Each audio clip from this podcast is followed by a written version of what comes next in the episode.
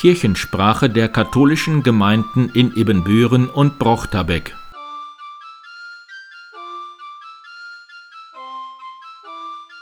Herzlich willkommen zur 65. Episode der Kirchensprache am 20. März 2022. Mein Name ist Pastor Martin Weber. An diesem Sonntag gibt es in Brochterbeck im Rahmen der Frühjahrsschau von 11 bis 18 Uhr fair gehandelte Produkte des Arbeitskreises Eine Welt fairer Handel in der Fahrschule Stöcker. Die Fastenpredigt in St. Maria Magdalena ist um 17 Uhr mit Barbara Kurlemann zum Thema Fange nie an aufzuhören. Am nächsten Sonntag dann mit Pater Maurus aus der Abtei Gerlewe zum Thema Leben teilen gefällt mir. Samstag bis Dienstags von 18 bis 19 Uhr ist in der Michaelkirche ein digitaler Abendimpuls in der Fastenzeit. Am Montag nach dem Abendimpuls wird zu einem Vorbereitungstreffen eingeladen. Der Gemeindeausschuss St. Michael Bockraden hat entschieden, einen Treffpunkt für die aus dem Krieg geflohenen Ukrainer einzurichten. Hierbei ist zunächst an eine Art Café für Erwachsene mit einer parallelen Kinderbetreuung gedacht. Zusätzlich soll die Michaelkirche auch seelsorglich mit der Möglichkeit des Gebetes, der Klage und der Fürbitte als Anlaufstelle allen offen stehen. Vielleicht auch mit besonders gestalteten Gebetszeiten. Für eine genaue Planung und zur sofortigen Umsetzung lädt die Gemeinde ausdrücklich alle ein, die dabei mithelfen wollen und auch eigene Ideen einbringen wollen. Am Montag um 17.30 Uhr ist das Schweigen für den Frieden auf dem oberen Markt anschließend das Friedensgebet in der Mauritiuskirche. Um 19.30 Uhr trifft sich der Gemeindeausschuss St. Barbara im Pfarrheim. Mittwoch um 15.30 Uhr ist in der Mauritiuskirche die Kirchenrallye der Erstkommunionkinder. Um 16 Uhr startet die erste Radtour der KAB St. Johannes Bosco an der Kirche. Um 18 Uhr ist ein Friedensgebet in St. Maria Magdalena. Am Donnerstag machen unsere Sekretärinnen einen Teamtag. Die Büros sind dann geschlossen. Bis Freitag kann man sich im Gemeindebüro Herz Jesu für die Fahrt der Frauengemeinschaft im Juni zur Freilichtbühne Amsen angemeldet. Da wird die Passion gespielt. Um 15.30 Uhr lädt die Frauengemeinschaft Brochterbeck zum Wandern der Teutoschleife Brochterbecker Landpartie ein. Treffpunkt auf dem Dorfplatz. Anschließend ist gegen 18 Uhr Essen in der historischen Gaststätte Franz. Freitag um 19 Uhr beten Ökumenekreis und Kolping vor dem Kreuz in Herz Jesu. Am Samstag von 10 bis 18 Uhr bieten sich die Mauritius-Messdiener an, um ihre Messdienerkasse aufzufüllen. Müsste Ihr Hof mal wieder gefegt werden, sollte die Hecke etwas kürzer sein, ist Ihr Rasen so lang, dass er Sie an der Nase kitzelt, wir können Ihnen helfen. Bitte melden Sie sich dann im Fahrbüro. Am nächsten Sonntag ist die Mitgliederversammlung der KAB St. Ludwig. Sie beginnt um 9 Uhr im Fahrzentrum. Um 11 Uhr nehmen die Versammlungsteilnehmer am Gottesdienst teil. Danach endet die Versammlung mit einem gemeinsamen Mittagessen im Fahrzentrum. Um 14.30 Uhr ist die Generalversammlung der Frauengemeinschaft St. Modestus in der Gaststätte zum Goldenen Anker in Dörrente. Und in St. Modestus und St. Peter und Paul sind zudem an diesem Sonntag die zweiten Erklärungsmessen für die Erstkommunionkinder. Hat bei Ihnen der Zünzler noch etwas übrig gelassen, was Sie spenden können? Das Fahrbüro sucht noch Buchsbaumzweige für Palmsonntag. In St. Barbara hängt übrigens seit 35 Jahren in der Fastenzeit ein eindrucksvolles Hungertuch von Seniorinnen mit den Leidenswerkzeugen Jesu gestaltet.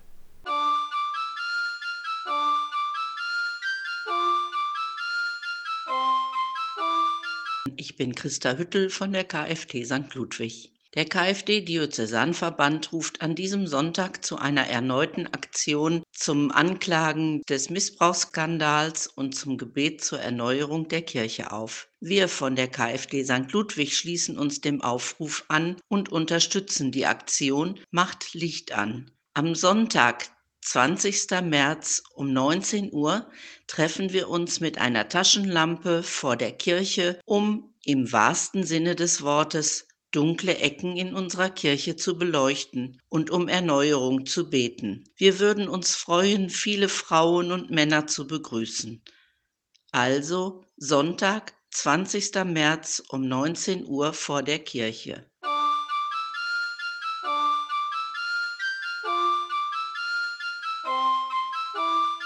Mein Name ist Gitta Wolf und ich gehöre mit Bärbel Müller und Daniela Linke zum neuen KfD-Vernetzungsteam St. Ludwig. Wir laden am Montag, 21. März, alle interessierten Frauen ein, die die Frauen- bzw. KfD-Arbeit in St. Ludwig neu mitgestalten möchten. Bei der Mitgliederversammlung der KfD im November wurde das neue KfD-Haus vorgestellt. In diesem KfD-Haus gibt es mehrere Bausteine, wie zum Beispiel plane gerne Ausflüge, den Liturgiekreis, darunter fällt die Vorbereitung der Pause im Alltag, der Kreuzweg, dann haben wir ein Baustein Kaffeeteam oder auch Maria 2.0 und Gemeindefest. Natürlich auch neue Ideen dürfen kommen und jeder, wer möchte, kann sich da einbringen. So konnten sich die Frauen eintragen, wo sie sich engagieren möchten. So findet jetzt das erste Gemeinsetreffen am Montag um 19.30 Uhr Corona-bedingt in der Kirche statt, um in die Planung einsteigen zu können. Auch Frauen, die Lust haben und sich noch nicht im KfD-Haus eingetragen haben, sind natürlich herzlich willkommen. Denn Zukunft hat die Frauen- und KfD-Arbeit in unserer Gemeinde nur, wenn viele Frauen mitmachen. Denn keine kann alles, jede von euch kann etwas, aber nur gemeinsam können wir es schaffen. Also sei dabei und mach mit. Wenn du noch Fragen hast, darfst du dich gerne an das Vernetzungsteam wenden.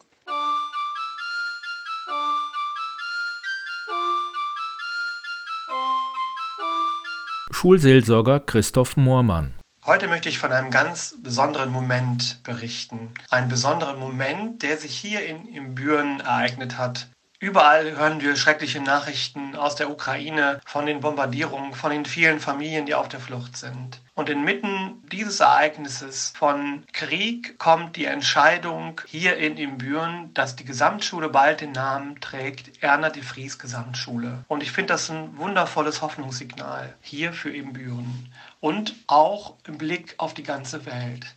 Erna de Vries hat den Holocaust überlebt hat sich eingesetzt für Gerechtigkeit, für eine Haltung von Menschlichkeit. Ich selbst als Jugend- und Schulseelsorger habe sie oft abgeholt von Laten, wo die Zeitzeugin über 70 Jahre lebte und bin mit ihr Richtung Imbüren gefahren. Und bei der Autofahrt gab es immer so viele schöne Automomentgespräche. In einem Gespräch sagte sie mal, Herr Mormann, ich hasse nicht. Hassen würde mich verbinden mit den Tätern. Mein Herz ist groß im Gottvertrauen darauf, dass Menschen Gesellschaft neu gestalten können. Und daran arbeite ich mit. An einer Gesellschaft, wo Menschen sich respektvoll behandeln, mit Wertschätzung begegnen. Mich hat dieses Signal der Gesamtschule, dass sie einen de Vries gewählt haben, übrigens 75 Prozent der Schüler und 75 Prozent der Lehrer haben dafür gestimmt, und natürlich die unterschiedlichen Fraktionen, äh, die ja zustimmen, auch, äh, dass der Name dann auch vergeben werden darf, als Hoffnungssignal. Ich habe das so gefreut, weil ich viele Begegnungen mit Anne de Vries äh, im Kopf hatte, wo sie zum Beispiel in der Christuskirche dann gesprochen hat als Zeitzeugin und äh, ich nachher die Schüler und Schülerinnen eingeladen habe, vielleicht noch ein persönliches Wort mit Anne de Vries auszutauschen. Und der Blick in die Christuskirche und die vielen äh, Kinder und Jugendlichen, die sich eingereiht haben, in die Schlange, um kurz mit Erna de Vries noch zu sprechen. Einige mussten eine halbe Stunde warten, um eben eine Minute ein ganz persönliches Wort mit Erna de Vries zu besprechen. Ein Hoffnungssignal für Imbüren, finde ich diesen Namen. Und das besonders schön Menschliche war immer, wenn ich sie abgeholt habe oder auch nach Haus gebracht habe, nach Laden. Ach, Herr Moormann, Sie können doch jetzt noch nicht fahren. Lassen Sie uns doch eben noch eine gute Tasse Kaffee trinken. Und ich habe gesagt, gerne. Und das, war, das waren schöne Momente in Ihrem Wohnzimmer bei Kaffee und Kuchen.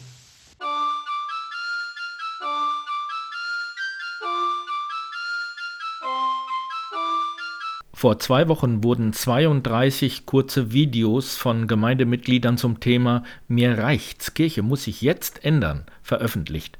An diesem Sonntag nun die zweite von drei kurzen Zusammenfassungen. Eigentlich bin ich froh darüber, dass jetzt endlich etwas in Bewegung kommt.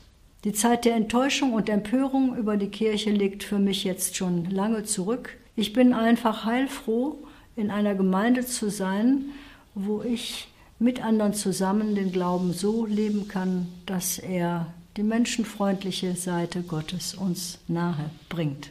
Meine Hoffnung liegt darin, dass durch den äußeren Druck und durch glaubwürdige Gruppen und Menschen die Erneuerung von Kirche beginnt, damit sie ihrer einzigen Aufgabe gerecht werden kann, nämlich die Verkündigung und Praxis von Leben und Botschaft Jesu, damit an ihr die Gottesfreundlichkeit, die Menschenfreundlichkeit Gottes erfahren werden kann. Dafür setze ich mich ein und dafür bleibe ich in der Kirche und hoffe, dass es weitergeht.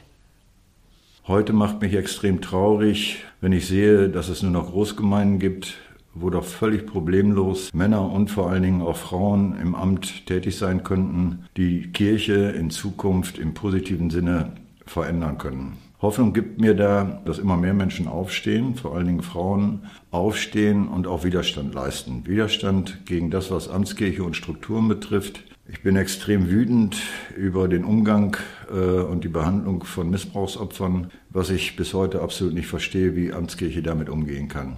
Wenn ich äh, es heute, sag ich mal, sehe, die äh, Entwicklung in der katholischen Kirche mit den Missbrauchsfällen, dann äh, ist, also ich, ist es für mich entsetzlich und ist, äh, sag ich mal, ich verliere das Grundvertrauen, das Grundvertrauen in die katholische Kirche. Ich hoffe, ich hoffe, sag ich mal, dass der katholischen Kirche eine äh, Erneuerung gelingt. Da kann die bisherige Hierarchie und Struktur nicht die Grundlage für sein, nach meiner Auffassung. Ich bin evangelisch, vielleicht ist dann das Thema Ökumene noch ein Stichpunkt, das in einem Umbau der Kirche helfen kann. Das würde ich mir zumindest, das ich hoffen und mir wünschen für die Erneuerung der katholischen Kirche. Mir fehlt in der Kirche und vor allem bei den hohen Würdenträgern häufig, dass dieses gelebt wird. Vieles wird unter Verschluss gehalten oder es fehlen Konsequenzen. Offenheit für alle Gläubigen.